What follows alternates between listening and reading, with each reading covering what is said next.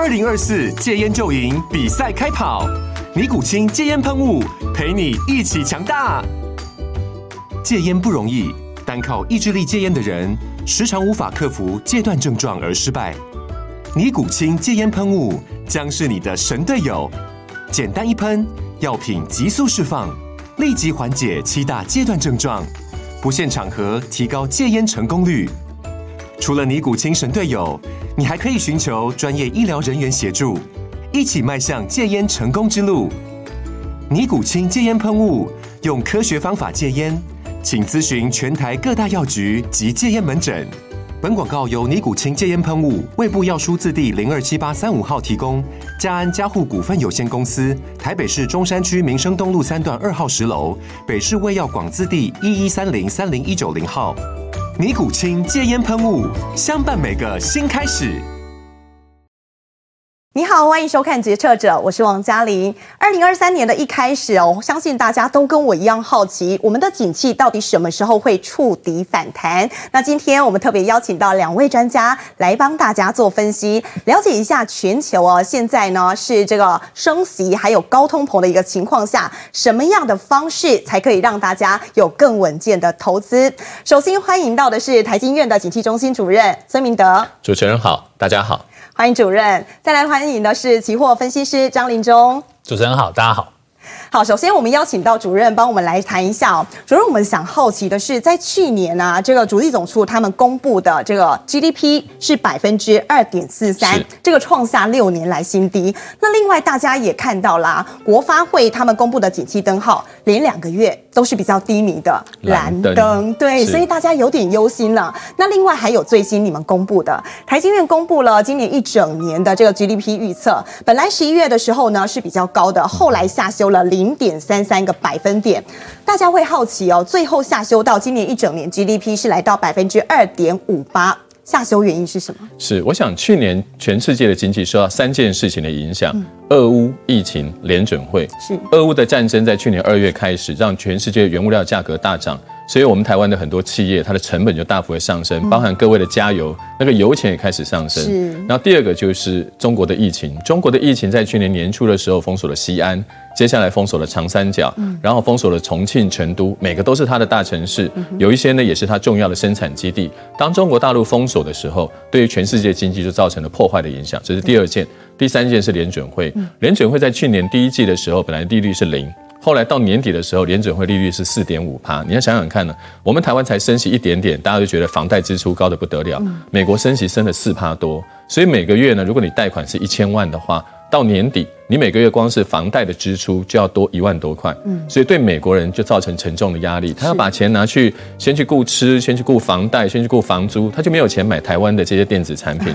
所以你会发现，我们台湾的很多产业在去年上半年的时候，本来还风和日丽、万里晴空，到了下半年突然乌云密布。最重要就是因为中国那边也不买东西了，美国也不买东西了，他们不买没关系，你的成本还上升，三件事情的夹击，让我们台湾去年的上上下半年景气落差非常的大。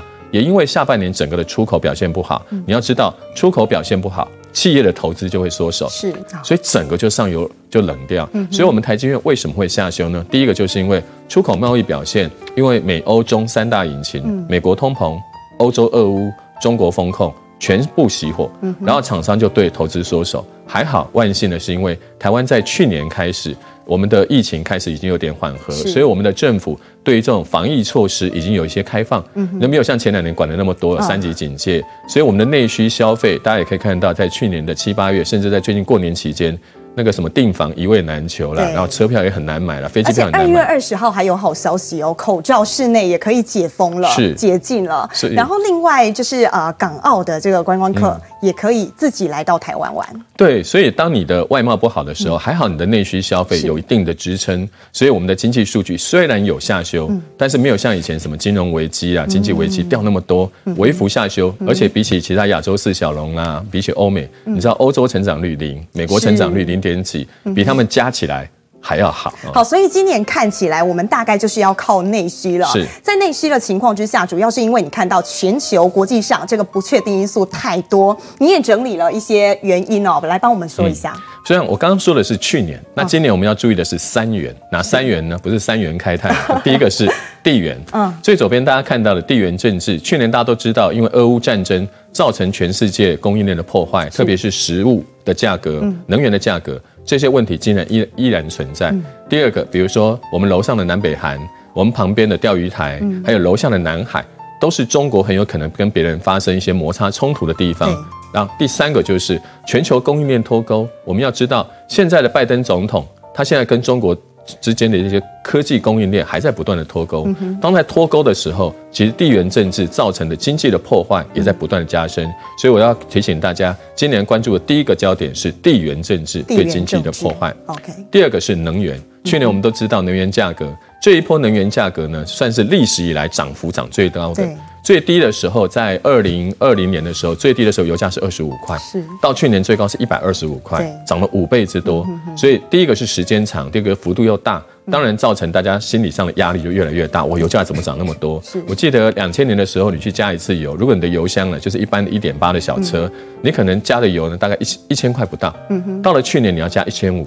短短两年之间，你每加一次就要多五百，哎，真的是很有感。尤其像呃，不只是油哦，台电他们也说有感，他们采购的这个澳洲煤啊，煤炭原本说一公吨呢大概是一百块。嗯美元后来涨到了三百九，在最近，所以他们也觉得这个压力好大。你要知道，任何的价格在大涨大跌的时候，衍生性金融商品有时候很好用啊。也许一般民众不太可能说，因为你家用电去用衍生性金融商品，但是这些大企业其实他们用衍生性金融商品用的是非常的多，这个跟能源有关系。另外，今年的能源危机依然在影响欧洲。我最近看到一份欧洲的智库在做了一个统计，欧洲从呃二零二一年到现在为止，为了补贴民众用油，用刚你说的用电，用天然气，他们每一个国家大概都花了国民所得的五趴以上，五趴以上，他一年的经济成长率才一趴了，对，他下一次就花五趴了，所以我用四个字来形容，叫寅吃卯粮，寅。就是虎年，是哎，虎年把兔年的粮食都吃完，全部吃光光了，吃光了，所以他们今年没有钱要举债啊，发债啊，嗯，所以接下来大家会看到欧债满天飞，要发很多债。另外一个就是极端气候，去年我们也注意到，像重庆、像成都，中国上游不是都干旱吗？对，造成粮价的大涨。除了俄乌本身就减产，还有很多像，比如大家看到巴基斯坦三分之一的国土都被淹掉，他们的粮食生产有问题，所以会造成粮价的波动。这是第二个能源。第三个是美元，第三元对，第三元美元有什么问题？美元去年很强啊，对，但今年呢？现在大家看到哎，不一样了。相反，为什么去年美元很强？我们要知道，经济强，货币就强。嗯，去年美国前年美国经济表现很好，去年美国也开始升息，所以呢，我们升息升的没有人家快。是，大家一看台币的利率呢才一点多，日本没有利率，没有利息，所以大家就去存美金，美金定存，美元保单。但今年。美元大家已经看到，哎，他已经告诉你，他不要再升了，最多升到五趴多一点点，他就不动了。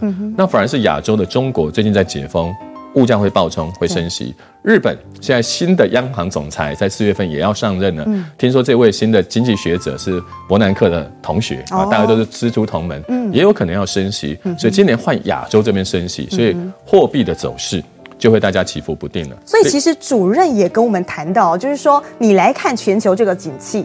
还是会有一些局部的不一样哦，所以主任是不是要跟我们讲一下？你来看，其实是要看亚洲。对，今年全球贸易虽然叫全球，嗯，但今年其他球另外半边没有什么贸易可做。最左边大家可以看到，美国今年的经济，如果照经济学人的预估，今年大概就零点几而已，因为美国人通膨，物价涨太多，嗯，没有钱去买亚洲的东西。欧洲有好几个国家可能会面临经济的衰退，比如说德国。德国，我刚刚说了，欧洲都用了他们的国民所得百分之五，德国用的更多。哦，光德国大概就用了两千多亿的欧元去补贴民众用油、用电、天然气。那他们举债更惊人。对，到今天还无法解决，这个是欧洲的问题。所以欧洲的能源危机，目前俄乌战争如果没有结束，那能源危机就不可能解决。它比美国更惨，就是他们一定要去付更贵的天然气跟电费。所以美欧两国没有钱。再去买更多的东西，所以今年反而重点在右半边，大家可以看到这右半边亚洲这个区块。所以你颜色如果看到是那种蓝颜色、紫颜色，就代表冷到不行，它就跟温度一样。右边这边大家看到一个 VN 越南，越南的经济表现这几年都很好，尤其是中国现在大家都提倡中国加一，很多的企业都想要在中国以外设一个生产据点，越南就变成他们的首选。我们看到我们电子五哥也往这边去了。对呀，不止电子五哥了，当电子下游组装厂去，它上游那些厂商也会跟着跑。嗯，所以下游先去，就像粽子一样，你抓到一个粽子头，一串粽子，对，全部都来了。所以在我们台经院的调查，最近这几年，呃，新南向国家，尤其是像越南、印尼、泰国。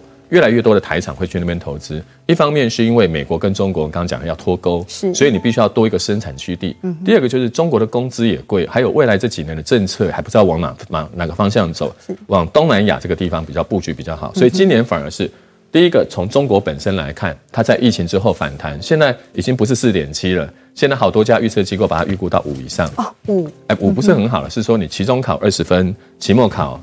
五十分，然后你告妈告诉妈妈说我是不及格，但是我成长 百分之一百二哈，就是这种成长，所以疫后反弹，中国的解封带动了，比如说像东南亚的观光，还有很多生产基地，原来在中国的像苹果的供应链，慢慢的都要移过去，这都要好。第三个是印度，哎，印度，你不要小看印度哦，印度现在报呃提出他们的雄心壮志，在二零三零年，印度到二零三零年的时候，他们要国民所得要再增加一倍，也没有很难，还有七年。它只要每一年成长十趴，它就会成长一倍。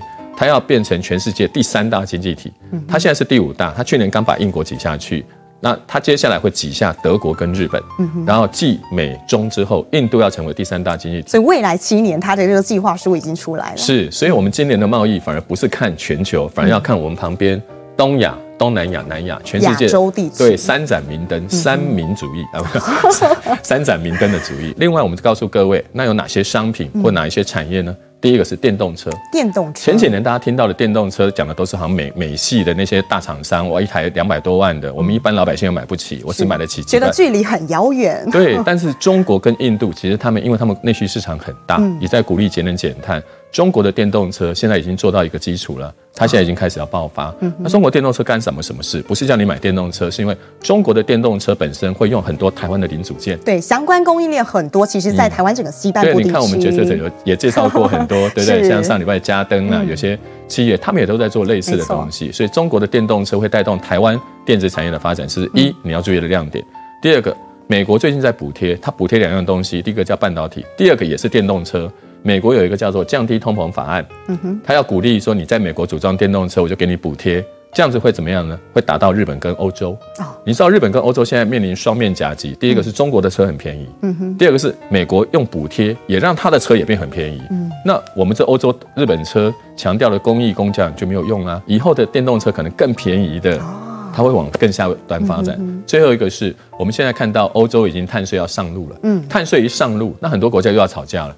对不对？钢铁在我这边做，石化、玻璃在我这边做，那我要付碳税吗？嗯，那我要怎么样把这个成本转嫁到下游？这个会变成下一个问题。嗯，所以今年的贸易有好有坏，电动车爆发是个好亮点，但是碳税的上路也会造成大家新的隐忧，因为成本会上升。但是全球的经济疲弱，其实已经在能源的消费上面看得到了。我们能源消费来讲的话，已经有两年是低成长。是我们刚刚前面第一个讲的叫地缘跟贸易有关。嗯第二个，我们讲到是能源。最近的油价、天然气价还是处于居高不下，是。所以像欧美，他们反而走了一个回头路。你不要觉得他们每天都告诉你要节能减碳，他们自己去挖油、挖挖煤炭。在土耳其、在希腊那个沿海的地方，发现了一个大的天然气矿，听说可以用好几十年。是。所以整个全世界那挖矿都跑回回头路了，就去挖煤炭、挖石油、挖天然气，先用啊，先把生活给过过下去，那反而会排挤绿能的投资。所以前两年大家也听到我们台湾我们的政府机构或我们的公银行库也在大家鼓励一些绿能的融资、绿能的商机。但现在我台湾当然还会继续鼓励，但国际之间传统能源在挖矿会排挤绿能的融资，这点是我们要特别注意的。绿能是一个方向，但是最近这几年因为实在是太贵了，所以绿能融资会被。大家有一点走回头路。对对对，这个是一个能源结构的一个调整。OK，嗯。然后我们看到另另外一个就跟能源有关系的，就是我们看到美元。诶，我想说，为什么会讲到美元呢？二零一五年以前，你看以前中东石油危机这些问题，都是发生在美国那个时候是买油的。是啊，美国二零一五年以前，他自己的有油他不挖，他都是买人家的油。嗯，所以那个时候只要美元呃石油价格一涨，美元就跌。嗯哼，因为他买的油越贵，对美国的贸易条件就越不好。但是二零一五年以后相反了。现在是美国是卖油的，因为页岩油、页岩气都他卖，还卖给欧洲的页岩气很贵的，所以现在只要石那个能源价格一涨，美元呢也会跟着涨。哦，所以各位以后再看到什么，哎，我们中公布什么中油油价最近在涨啊，嗯，你要想想，你回头去看，哎，怎么美元也在涨？嗯，因为美元跟油价现在是同步的，这个是跟能源结构。不只是全球能源结构，美国能源结构也在改变。所以主任其实看过去几次哦，爆发能源危机，它显现出了情况都不太一样。对，最左边我们可以看到，嗯、这边有好几个颜色，黑色那条线呢是这一次的能源价格的变化。大家可以看到，最左边它是讲零零个月、四个月、八个月、十二个月。你可以看到这边最左边是零，最右边是二十二个月，也就是他们两年之久。嗯、黑色这条线最低点是一百，最高呢涨到五百，因为它涨了五倍的意思。我刚刚有说过，油价最低的时候在二零二零年，它是二十五块，去年涨到一百二十五，它涨了五倍。嗯，过去的石油危机，大家可以看到，红色是一九七三、一九七九、九零，好几次石油危机，它们涨幅都没有这这次的高。像那个红色涨上去，它就停住了，就平稳。很多的涨涨个两倍，最多最高的一次涨了四倍，嗯，没有一次涨五倍，只有这一次是这样一路往上去的。所以这一次的油价涨幅之高，是居所有石油危机之冠，这是第一个我们要注意的影响。第二个是。过去石油危机就只有它自己涨，石油涨，天然气、粮食它不会涨，那是这个它各自不相干。是，现在不是了，油价会影响天然气，会影响食物，它都会互相影响。比如说，我们知道化肥，大家想说化肥是用化学什么东西做的吗？不是，它是用天然气做的。也是。俄罗斯是用天然气做化肥，嗯，中国是用煤炭做化肥，所以那个能源不止人可以烧，植物也可以燃烧，所以呢。食物里面有很多那个化肥，它都是俄国产的，所以天然气只要一涨价，化肥也涨价。化肥只要一涨价，你去种粮食的成本也提高，所以你看到那个食物的价格，你看这个黑色的涨了快要两倍，它也是涨得非常的高。所以我们第二个提到的就是过去。油价涨不会影响其他的东西，嗯、这次是油价影响食物，食物影响油价，影响来影响去，最后大家已经都乱掉。最后一个就是我们刚刚提到的嘛，二零一五年之后，因为美国从买油的国家变成卖油的国家，所以美元跟能源价格变同步的走向。以前大家可能常常都听到什么石油跟美元是跷跷板，一个高一个低，现在不是了。现在两个是同步。主任，你刚刚讲到这么多外部因素啊，大家就想问说，反映在金融市场，因为这个一定会提前来做一些变化，嗯、那该怎么样来做应对？是贸易跟你的收入有关，是能源跟你的成本有关，那当然资金也就会受到影响。嗯，所以这次大家在看到日本央行选这个新的总裁的时候，为什么大家会觉得奇怪？之前不是都从央行里面内部升上来吗？对，这次怎么找个经济学老师？完全不一样的。他们发现过去日本因为都是从呃，公务体系里面找，嗯，找那个日本央行总裁，所以很容易见树不见林啊。他们现在要找的这个新的央行总裁是要来看树林的，嗯。他们发现，哎，美国、欧洲都有全局观，嗯。当你已经看到物价在涨或利率在涨，其实都是经济有问题，对。所以，我们最后来看到，我们也来看一下这个全局观。第一个，美国在去年大家可以看到升息升很快，今年已经不升了，它这个蓝色就不会动。蓝色这一条，对。那橘颜色是欧洲。欧元区还有一点点升息空间，但是欧元区的物价上涨其实跟内需没有什么关系，它都是进口原物料在涨价，都是能源危机，所以它也升不升不了太多。那反而是今年的亚洲，中国这条红线前两年都在降息，那今年有可能要升息，因为它解封了，只要一解封，物价一定涨。欧美是这样，中国当然也跑不掉，所以中国很有可能在下半年会升息。另外就日本，过去日本这十年，你一直降，你一直把利率压那么低，把汇率压那么低。是那个日本民众都不想把钱放在本地，都想拿去买买什么呃澳洲的货币啦、纽西兰的货币、美国的货币，买海外共同基金。不看好自家的。对，你都把钱汇到海外去，你日本当然没有投资。所以今年的日本跟中国很有可能货币政策会调整。所以今年的货币，像去年大家看到的是美元升值，把钱这些钱都吸走。今年反而是亚洲这边，大家有些可以从去年十一月看得出来。十一、十二月到今年，你会发现亚洲货币大家都在升。对，台湾其实经济数字没有很好。嗯，台湾的物价上涨率也没有很高。嗯，为什么我们台币也也跟着人家升？没办法，旁边两个两个大的货币，一个人民币，一个日元，两个一升就把你架起来。对，现在资金全向亚洲，所以今年我们要注意几个特点。第一个就是今年的欧美是停滞性通膨，所以对金融机构造成比较大的压力。像我们刚刚说了，欧洲很有可能会大发债。嗯，中国在解封之后，房地产公司也会发很多债。前两年大家不要忘了，中国的房地产出现很多违约的现象，所以今年要特别小心。他们有一些债务的问题，所以也许有很多人认为说，哎，今年在投资上面是不是债券市场会比股票市场更好？方向上是没错，但是债券本身有很多。不同的债券，你也要慎选一下其中的不同的比例。那以这个风向球来讲，大家来看的还是美国联准会啦。是。从去年三月启动这个升息循环之后，其实他们已经升了八次哦。对。总共升了十八嘛。那今年看起来，哎，现在大家又觉得说，好像也没有要放缓这个趋势啊。嗯、今年有没有机会放缓，甚至是停止升息？呃，联准会已经说了，他今年大概在五月的时候再升一次，嗯、那接下来升息的机会非常的小。嗯。但是我们要提醒观众。联准会它没有升息，并不是因为通膨真的趋缓。第一个，我们现在看这个图的右半边，红色是物价上涨率，蓝色的是利率。它现在利率才升到一半，它物价上涨率还在上面。你看现在公布的一月份的数字，一月份的数字还有六点多，对，利率还不到五，哎，这两个中间还差那么多。你看过去哦，最左边这个地方，美国在一九七三年、一九七六年、一九七九年，他们的红色这个是他们的物价，是物价涨就赶快要升利率把它压下去。物价涨就要吃退烧药，把它压下去。这一次涨得更多，所以大家都在讲说，你只要前面呢那个退烧药没有吃好，对，它随时有可能再烧起来。所以你看到这一次是什么情况？这一次的情况，嗯，第一个你先看过去，通膨通常都有它的顽固性，很像小朋友发烧，你爸爸妈妈要是没有注意，哎怎么过两天他又过一下他又烧起来，你会觉得是不是小朋友去贪玩？不是。是因为它本身就有个僵固性。嗯、第二个就是你升息一定要升得够猛，嗯、还要够久，你才能把它压下去。这一次完全不是这样子。是，所以联准会这一次是担忧，因为去年有一些英国的退休基金、法国的养老机构、嗯、美国的房地产公司都有传出财务危机，嗯、所以现在不敢升息升太猛，怕这个药的副作用让整个经济受害。嗯、但是如果美国这次升息升得不够猛，也许大家最近看到了美国的通膨是降下去了，但接下来到了明年，我们还有碳税的问题，明年还近在眼前，所以通膨很有可能在随时复发。所以在这个金融诡谲多变的时候，除了我们大家常见的这些金融投资工具啦、股票、债券啊、什么房地产以外，各位要想到衍生性金融商品，你会发现很多的企业在这个时候，因为他也搞不太清楚那个方向，所以做很多避险的动作，运用这些工具是很好的一些投资的方向。你要看到这个景气降到这么低，然后逢低布局，这是一个很不容易的一个时间点。所以接下来我们要请 linjong 哦，linjong 来跟我们谈谈，就是说，其实，在这样的情况之下，大家都在等说，哎，什么时候才是谷底？那谷底的时候，我要赶快来布局啊，超前部署，才有机会把握这样的机会。我们看到说，如果以股市来讲好了，今年元月以来已经涨了一千六百点左右了。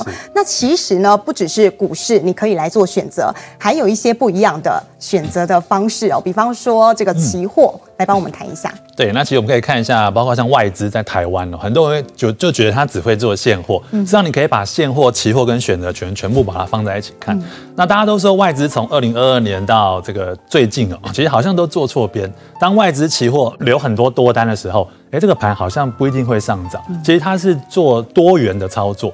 刚才主任有讲三元嘛，其实外资也会做三元操作，也是三元。期货、选择权跟现货。你有时候看它现货可能卖出相当多，但期货呢？啊，现货卖很多，期货它可能是做多的，所以加起来其实是中性的策略。包括很多这个汇率的考量，在二零一五年那个附近，它也会这样做。那当然，期权外资都喜欢做买方啊，喜欢做 buy call 跟 buy put。我们可以看这一页哈，这一页是啊选择权的这个所有的基本的策略。那如果你之前从来没有交易过选择权的话，你可能会觉得啊，这个你讲这个好像好难，对不对？好陌生。对，好陌生，到底是要看哪哪一块啊？那我觉得散户你大概只要学习四块就好了。就第一个买进买权，我想大家应该常常听到了 buy call。买进买权，它就是一个看多的交易策略。嗯我们简单举个例子哈，今年的封关日啊，那嘉玲记得是哪一天嘛？一月十七号，它一直到一月三十号才开盘。因为今年的过年休了相当久，休了十二天，十二天，十二天之后，美股大涨大跌。其实，在一月十七号之前，一般人是抓不出来的。所以，我们如果不想要去用这个呃期货跟这个现股去冒风险的话，其实期权很适合。期权，对，就是选择权。很多人就在那时候留了 call 跟 put。其实，你把 call 跟 put 加起来，大赚。因为今年的过年期间，美股是涨了相当多，它就是留了相当多的扣。你用了很少的这个资金，可以享受到很大的这个涨幅啊。buy call 这是买进买权做多，那另外一种是 buy put，这个也比较比较简单，就是看空的买进卖权，这个比较像是一个买保险的概念。假设我持有，例如说，呃，我看巴菲特买了很多台积电，在去年第四季，那我会跟着买进。假设我买了十张好了哈，那十张是五六百万啊，那我又害怕它会下跌，对，那怎么办？我可以买一些选择权来做保险，那就是 buy put 啊。所以一般散户你只要熟悉 buy call buy put，我觉得就够了。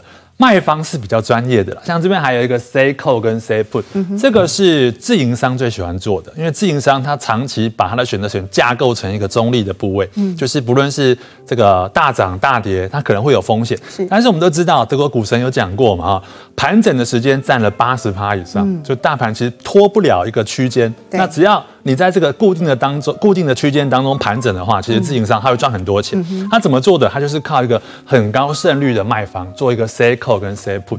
那除了这基本事实，我们把它这个用这个绿颜色标起来之外，其他其实还有很多的组合部位。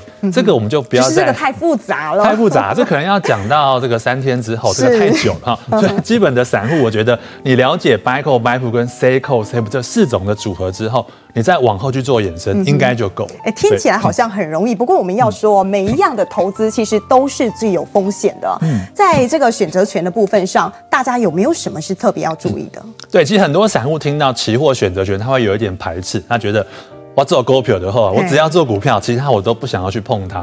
事实上，你看在历次的金融风暴里面哦，赔最多的应该是现股的投资人。因为他就假设台积电好了哈，他买在这个六百八，他可能放到三百九，他都不管它，是。就鸵鸟嘛，反正把棉被盖起来，我就没有赔钱呐、啊。但是你做期货选择权，当你下跌，你遇到亏损的时候，其实不论是交易所的制度，或是期货商的风控，其实都可以帮你保保护好你的部位。其实是有一些把关的，对你没办法亏损太多的，所以期权反而我觉得它是相对的安全。那我们来看期权，它其实有一个呃消耗的这个特性的概念。啊，因为它是呃每个月会。结算一次，月的契约是每个月的第三个礼拜三会结算。那当然周的话就是每个礼拜三都有结算了哈。那当然去年年底我们推出了一个双周，就是往前再延一周，就变有两周的一个存续的期间。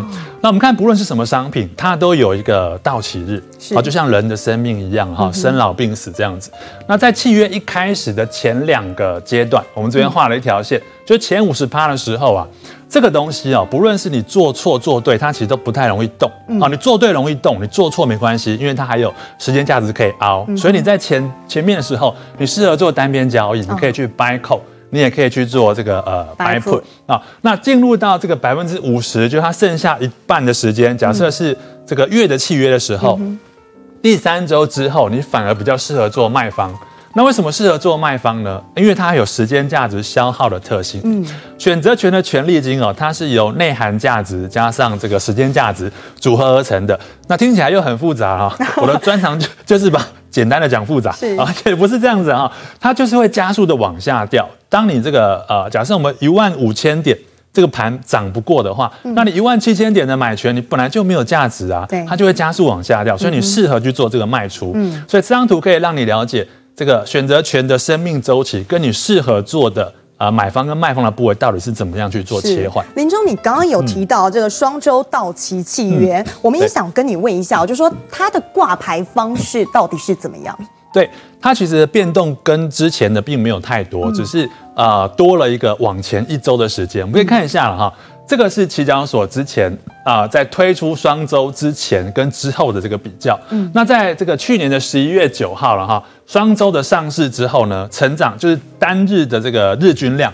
由由原本同期的六十五万口，它增加到八十二万口，哦，那成长率相当高哦，是二十五点八八，超过对，成长相当多，代表市场上的投资人对于呃这样时间周期存续的商品，它其实是呃很欢迎的，嗯，对，显示双周大家都觉得哎，可能是一加一大于二，所以这个是呃八天，像你看存续期间超过八天以上的双周到期，日均量大概三点一万口，交易是相当的活络，所以推出这样的商品这。刚好是符合市场上的投资人所需要的。嗯。好，除了这个台指的选择权之外，其实小台也有一些选择方式哦。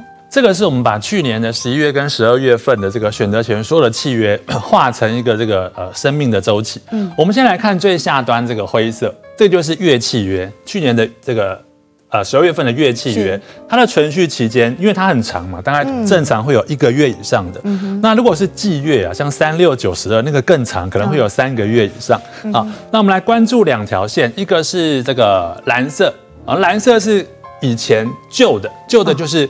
礼拜三到礼拜三，嗯、那我们现在所谓的双周就是往前再多五天的存续哦，就是往前红色的部分。对，所以你会看到正常的一个周的契约就变成两周了，嗯、就大概至少会有十天。嗯，那一样是下一周也会有十天，十天。嗯、那我们看，我们特别把这个三十号框起来啊，它在这一天同时会有一二三这个三个契约在。嗯、那为什么要搞得这么复杂呢？其实它有优优势的哈，大概是这边。啊，如果你是做价差的，因为有的人可能会做，例如说买进 W 二，然后卖出 W 三，类似像这样的操作，他可以在那一天比较方便去做转仓或是移动它的一个部位。那包括它的转仓的弹性也会比较大，因为你的商品选择更多了嘛。哈，那当然这个图看起来还是有一点难的哈。你只要记得原本的周选其实都没有改变，我们只是多了一条红色的。好，例如说。本来的契约是从这边到这边，那我们多了一个往前五天红色的机会，等于让它存续期间多五天变成十天，那方便你这两个优势可以做更好的发挥。那针对你的操作或是你的转仓啊，假设你要这个做错想要凹单啊，其实这样会更有弹性，也会让你更方便一点。林中来帮我们谈一下，就是说，哎，其实你有几套这个实际的案例来帮我们分析一下。对。那我们刚才讲了这么多的这个策略跟商品，我们这边举一个更简单的实例让大家看一下。那假设啊，我们看左边是一个台子期的一个日 K 棒啊，我预期这个盘呢，可能短期之内不会上也不会下，可能要盘个这个呃五到十天之后，那大盘才会持续往上走。那当然后这个后续的结果，如果跟我的预期真的一样的话，我在这个箱型的阶段有没有什么比较呃安全的交易策略？那其实你就可以做一个价差。例如说，你先去卖一个比较近的 W one，W one 就是你比较快它会 over 的，就是它会阵亡的这个商品，然后去买比较远的，例如说买进二月份啊。那因为当盘整的时候啊，当这个 W one 的周期它这个期权没有履约价值的时候，它就会归零，对，它会偏向零嘛。那你远月的这个契约它还是会有，所以它就会有个价差的发生。那我们看怎么算出来的哈？就是我们在进场的时候啊，我们是去。做这个买远，这叫做买远卖近。买远卖近，对，我们买的价格是二七二，跟这个一九五，所以你会看我们这个加起来是权利金是付出七十七，嗯，这个是付出啊，付出的。那这个很重要，权利金的收付影响到你后续它的这个损益的，对，这个要注意。对，是权利金付出七十七。那你平仓的时候呢？因为这个 W one 它已经快要没有价值，所以它掉下来了，剩下五十。所以你平仓的时候，你这个这边是这个获利一百四十五，那你远月的契约它是亏损了一百二十二。嗯，我们把它加起来啊，这总共还是正二十三，等于是你当初负七十七，那现在变成一百，那我们可以算出来。假设你是股票的话，你买七十七的股票涨到一百，大家像这个概念，所以你就赚二十三块。所以你其实有很多元的运用啊。那像这样的这个操作是预期大盘先盘整再上涨，那有时候会先预期这个先盘整再下跌，我们就反过来，你就要去做。卖权，当然这个会比较复杂一些。不过，呃，不管哪一种策略啊，你的这个周选择权变成双周之后，都方便你更呃容易的去操作跟移动你的部位。嗯，两个搭配起来使用，你损失的几率比较低啦。对，它比较安全一点。不过今年景气，我们刚刚有提到，就是说。大家不晓得哦，这个升息什么时候要比较趋缓，甚至是停止？那另外通膨的部分也不知道什么时候有效压制。但是林中帮我们沙盘推演好几套剧本。对，你可以从这个美元，刚才主任也有讲过哈，这个油价啊，美元跟地缘。那我觉得美元它很简单，可以看出这个股市的多空。嗯，好，我们简单举个例子了哈，像美元指数，我通常会看一个季线。那季线这一次啊，美元呃在十一月去年的十一月七号，它是跌破季线的。嗯，那你记得啊，你在那一天，如果你同时买进台积电，或是做多这个呃台北股市，其实都一样。你那一天的台的台积电的价格是三百九。对，你可以看一下啊，一直到最近，其实还是下。即使今天下跌相当多，不过还是在五百多以上。嗯、所以你看美元，只要它大幅的这个呃往下坠的时候，嗯、你的股市真的是可以做多啊。那我们来看这个第一个状况啊。那如果美元在十天均线之上，而且均线正在上扬，嗯、那代表美元强势，那可能就会通膨无法压制嘛，那升息的预期就会比较强一些。哦、当然，这个状况在今年可能看不到了，因为我们看啊，联、嗯呃、准会它有一个网站叫做 Fed Watch，、嗯、我们去看它今年可能还会再升，大概就是三码而已。嗯、现在的这个利率是四点五到四点七五嘛，可能再升三码，那顶多是到五点二五到五点五之间啊。所以看这样的状况，你就可以去判断未来股市的方式这个走的方式。那如果呃美元比较强，在十天均线之上的话，股市它会比较呈现一个空头。哦。那空头的特性就是，就算有反弹，都是短弹，然后它的底啊会一直往下破，底底底。就是底底低，底底低，对，会越来越往下走。哦、那如果这样的策略，这样的状况发生的时候，选择权你适合去做啊、呃、买买买卖权跟卖买权啊。嗯那我们再复习一下，买卖权是 buy put，对不对？所以是偏空的。那卖买权呢？啊，到底是多还是空？如果我们搞不清楚也没关系。卖是一个负号，嗯、那买买买权是做多嘛？是不是一个正号？所以负正会得什么？负嘛啊？所以卖买权就是做空。嗯，对。所以如果股市偏空的话，你的策略就只有这两种，嗯、一个就是 buy put，一个就是 sell call。你会比较容易赚到钱。是。那另外一种就是，哎，如果美元现在跌到十天均线以下，而且均线正在下弯，嗯、那就代表通膨它是减缓的，那升息的预期降低，也是降低。对，那股市来讲，空方就会有比较大的波段的反弹。嗯、那就反过来啦，那我们就适合做另外两种，一个就是 buy call，buy call 很简单嘛，就是做多。那再来就是你可以做一些这个多头价差的策略了啊，嗯、就是偏多操作来做布局。对。那最后一种就是。如果美元指数跌破跌破季线之下，这个就是现在的状况。我们讲说，去年十一月七号美元跌到季线之下之后，其实这几天有一度想要往上去顶一下，但是都没有过它。所以这个状况现在是持续，哎，可能就会停止升息，或是进入降息的循环。对，我们看到今年啊，二零二三年的十二月有可能出现降息阴霾。我们从那个 Fed Watch 那个网站看到，那如果真的出现这样的状况的时候，这股市应该会偏向上涨哦，所以这是一个很重要的一个对关键很重要的一个 sign，就是一个这个对一个这个讯号 一个讯号。对，那如果股市真的要大涨的话，哈，那当然就适合买买权、卖卖权跟多头价差，其实都可以去做使用。好，所以这这张表你可以去把它。啊，烙印在你的心中啊，就是这三种状况，当发生什么时候的这个呃出现的时候，你的齐全部位就按照对应的方式来去做布局，相对它会比较安全一点。好，我们谢谢林中哦，帮我们分析了这么多套，就算我们是小白哦，其实也是可以参考一下。不过还是要提醒大家哦，现在景气未明的情况下呢，投资还是要一定要很小心，步步为营，才有机会成为最大的赢家。决策者，我们下周见。